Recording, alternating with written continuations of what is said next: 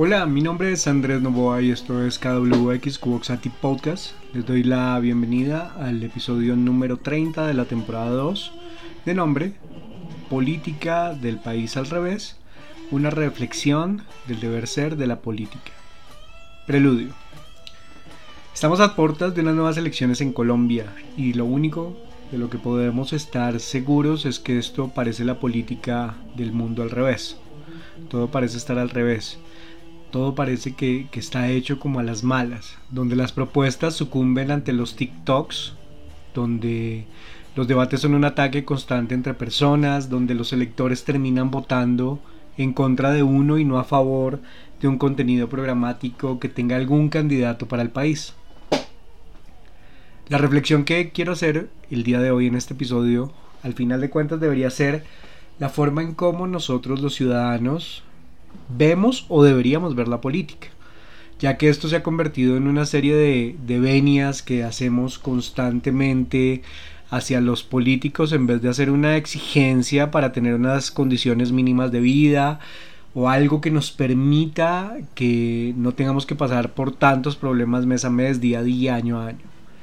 Creo que nos hemos acostumbrado a que son los mismos en las mismas, que se rifan el país y se le roban el presupuesto de los impuestos que todos los días pagamos. No se nos olvide eso.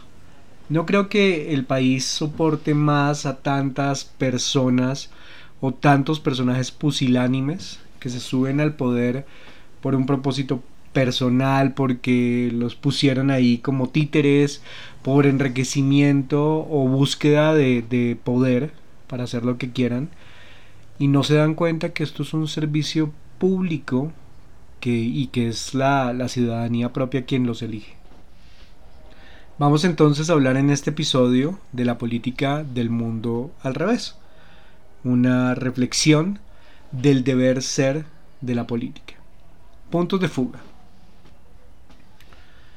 Para iniciar con esta gran reflexión de este episodio, me voy a permitir leer un fragmento del libro el patas arriba, la escuela del mundo al revés de Eduardo Galeano. Y dice lo siguiente. Hace 130 años, después de visitar el País de las Maravillas, Alicia se metió en un espejo para descubrir el mundo al revés. Si Alicia renaciera en nuestros días, no necesitaría atravesar ningún espejo. Le bastaría solo con asomarse a la ventana.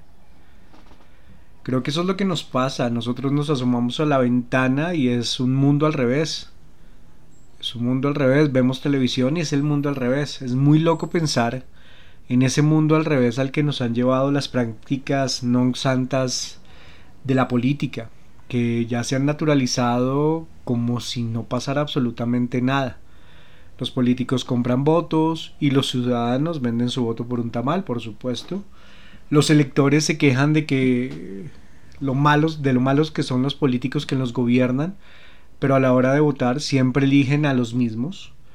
Los organismos que deberían garantizar las elecciones sin corrupción, con cuentas claras, con transparencia y con presencia en todas las partes del país hacen parte de un entramado de corrupción y clientelismo que no les permite tener ninguna independencia primero, ni ningún respeto por parte de nadie, ni de electores, ni de medios, ni de políticos, ni de nadie. Los jurados de votación, no todos, pero muchos, terminan cambiando cifras a favor de un personaje o de otro, y al final las elecciones no cuentan con ninguna legitimidad. Y lo peor de esto es que eh, ya es normal para todos, ya, ya esa es como la, la presencia de la normalidad en las elecciones.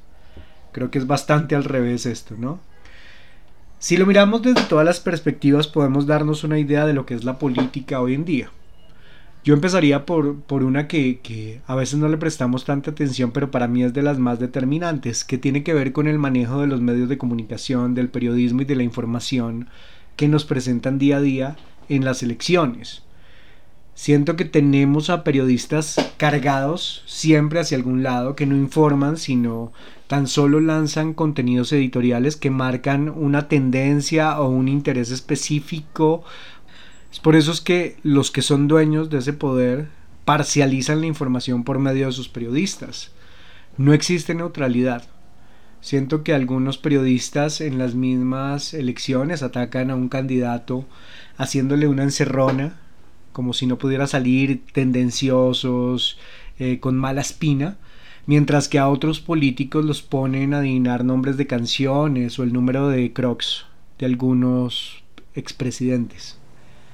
Aquí hay que hacer una reflexión sobre cuál es la verdadera responsabilidad que tienen los medios de comunicación y el periodismo en el ámbito político.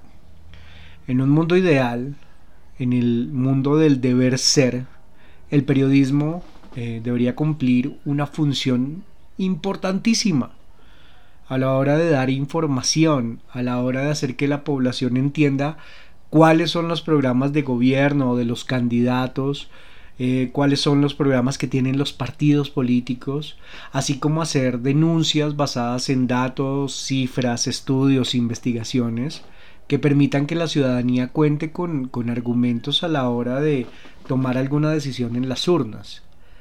Pero aquí, en este país de la política al revés, lo que tenemos son periodistas vendidos, se venden al mejor postor, no invitan al diálogo, eh, no invitan al debate, no invitan al planteamiento de ideas que permitan comprender qué es lo que quiere presentar cada candidato, sino están al servicio de esos poderosos que son quienes al final definen su línea editorial y su forma de abordar la política.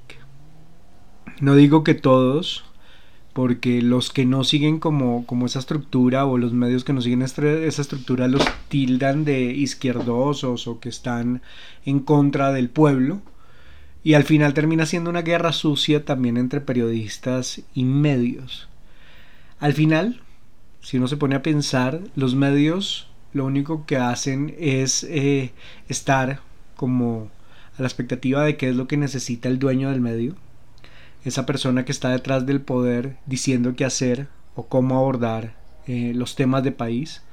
Y si uno lo, lo, mira más en detalle, al final los medios terminan siendo una herramienta muy utilitaria para fines muy específicos de unas cuantas personas que tienen el dinero y el poder para manejarlos.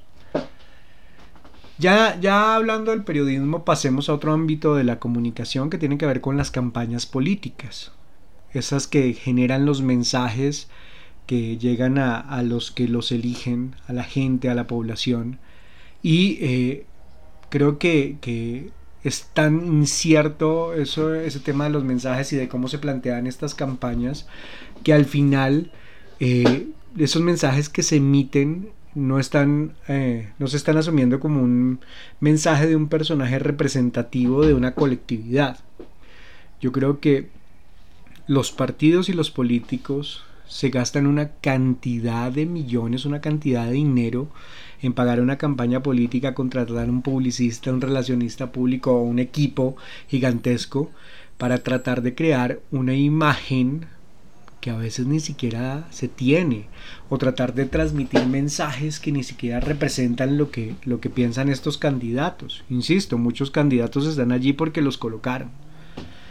Estas campañas al fin de cuentas las veo como un washing de la imagen de eh, cualquier candidato, es decir, una limpieza, una limpieza. Tratan de limpiar su nombre por un mensaje, por una imagen creada, tratan de imponer una identidad que, se apoya muchas veces en ejércitos de bots que tratan de convertir en tendencia un mensaje particular, una campaña particular, eh, o por otro lado, estos bots inundan eh, las redes sociales con las famosísimas fake news. Peligrosísimas porque la gente las cree.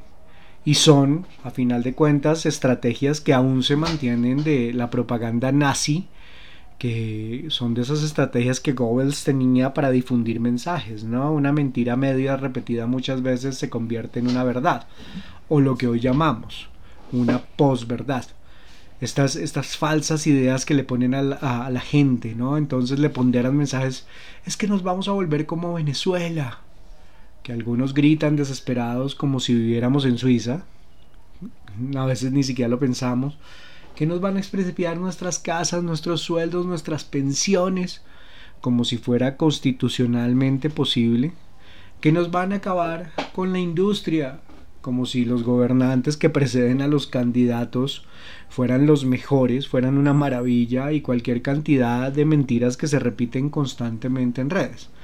Lo peor es que mucha gente termina repitiendo estos mensajes como loros, sin ni siquiera averiguar, sin ni siquiera confirmar de información, sin ni siquiera ponerse a pensar si es verdadera o falsa. Lo dicen simplemente porque lo escucharon, porque algún líder de opinión lo dijo, porque alguna tía eh, lo dijo en redes, en un WhatsApp, en una cadena. Y al final de cuentas, ¿qué tanto daño le hace a la política aquello llamado posverdad? ¿Qué tanto daño le hace a la política sus mensajes en redes sociales? Hay que hacer menos bailecitos en TikTok para los candidatos y más propuestas para el electorado. En vez de empapelar las ciudades, en vez de, llegar, de llenar de, de vallas una ciudad o de llenar de mensajes incompletos en las redes, en vez de fake news, lo que necesitamos son candidatos reales, personas que sean reales, propuestas que sean reales, personas que tengan una representatividad. Estoy representando una colectividad que tiene unas necesidades y esas necesidades tienen que desarrollarse a través de un plan de gobierno.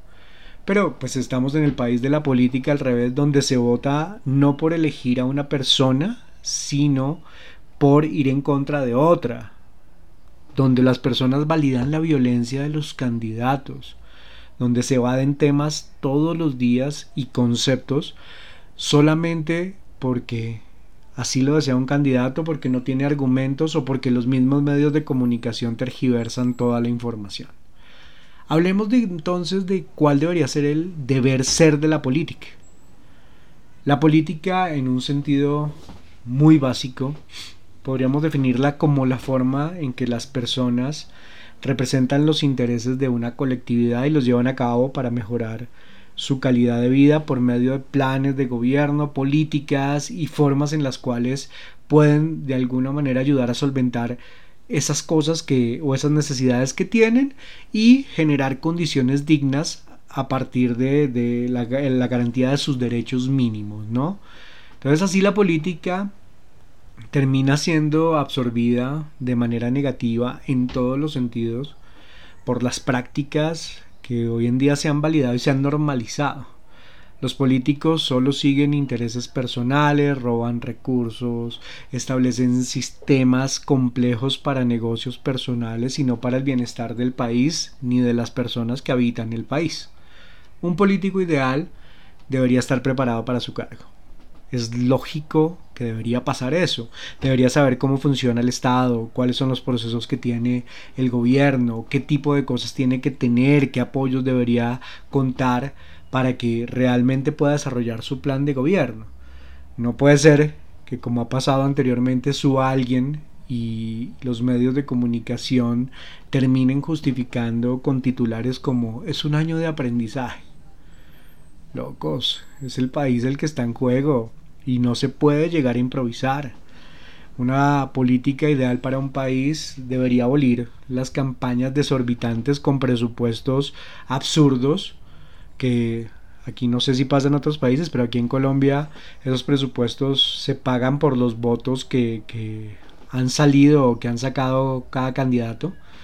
Y aquí debería transformarse precisamente esa información para beneficio de los electores. Los candidatos deberían tener espacios neutrales eh, realizados por las instituciones encargadas de la transparencia y el conteo de votos, algo así como que deberían existir debates abiertos por regiones donde es obligatorio que los candidatos vayan, donde sí o sí deben asistir, donde existan garantías para que todos todos, absolutamente todos, candidatos, medios de comunicación, moderadores, electores, puedan generar diálogos y debates en el sentido claro de la palabra, es decir, discutir el país y no atacarse entre personas, al final de eso no queda absolutamente nada. Igualmente deberían generarse espacios en medios de comunicación, en radio, en televisión abierta, en diferentes medios, pero para todos los candidatos por igual, sin, sin que tengan que invertir en presupuestos, sino que todos tengan espacios abiertos donde se puedan exponer cuáles son sus propuestas de gobierno si salen elegidos, donde se puede evidenciar la manera en que ven el país, el que quieren y el cómo lo piensan desarrollar. Igualmente, en esos espacios uno también puede evaluar cuál es la capacidad que tiene cada candidato, cómo es que entiende el contexto en el que estamos, cómo entiende las condiciones del país para realmente establecer esas propuestas. No podemos caer en el sofisma que, que, nos han vendido durante mucho tiempo de que porque un candidato habla duro, entonces el candidato está bien, así desconozca totalmente el contexto. Necesitamos gente pensante que reflexione y que actúe en concordancia con lo que necesita la comunidad. La política debería estructurarse como esa gran posibilidad de construir para el ciudadano. Y es solo desde un ejercicio propositivo de campaña, propositivo con, con, con, cosas que realmente hablen de lo que los candidatos son y por qué merecen estar allí en esa representatividad. También necesitamos neutralidad de los medios de comunicación y la capacidad del electorado de no comer entero. Es decir, hay que hacer preguntas. Cada candidato también debe tener la capacidad de analizar qué es lo que está pasando con cada población, cuáles son las sensaciones que se tienen respecto a tópicos específicos, porque al final de cuentas son elegidos como funcionarios o servidores públicos que deberían funcionar y servir al público, no escudarse en el poder para hacer lo que se les da la gana. La política debe dejar de ser una política de un país al revés y, se debe, y, esta misma debe afrontar los desafíos que tenga cada grupo de ciudadanos, cada población. Debe adaptarse a las transformaciones y necesidades globales, a todos esos problemas que, que realmente nos permean y que realmente importan en términos de las decisiones políticas. Debe saber mejorar la calidad de vida de los ciudadanos y por supuesto debe discutir los temas que son importantes para cada población, no, les, no los que les convienen a, a quienes están en el poder. Creo que hay que empezar a transformar el concepto básico de política. Vamos a, hacer algunas reflexiones finales y empiezo por algo que para mí es esencial. Hay que informarnos, no hay que comer entero. No, dejemos, no debemos dejarnos llevar por el bailecito de TikTok o los rumores que se dan constantemente en redes sociales. Somos más que eso, de eso estoy seguro. Somos quienes elegimos y tenemos la capacidad de entender las propuestas y deberíamos exigirle a nuestros gobernantes. Ejerzan el poder y el derecho del voto. Voten por quien quieran, pero infórmense bien, no crean en verdades a medias, no, no elijan a uno por ser el descarte del otro por lo que otros dicen. Sean inteligentes, por favor, tengan a mano todas las herramientas para informarse bien y tomar buenas decisiones. Exijámosle también a los medios de comunicación y a los periodistas. Ellos tienen una gran responsabilidad en cuanto a la desinformación que tenemos y al planteamiento de tendencias que hacen que las personas terminen tomando decisiones por información que no es neutral. Y entonces, ¿cuál es la responsabilidad del periodismo en la política?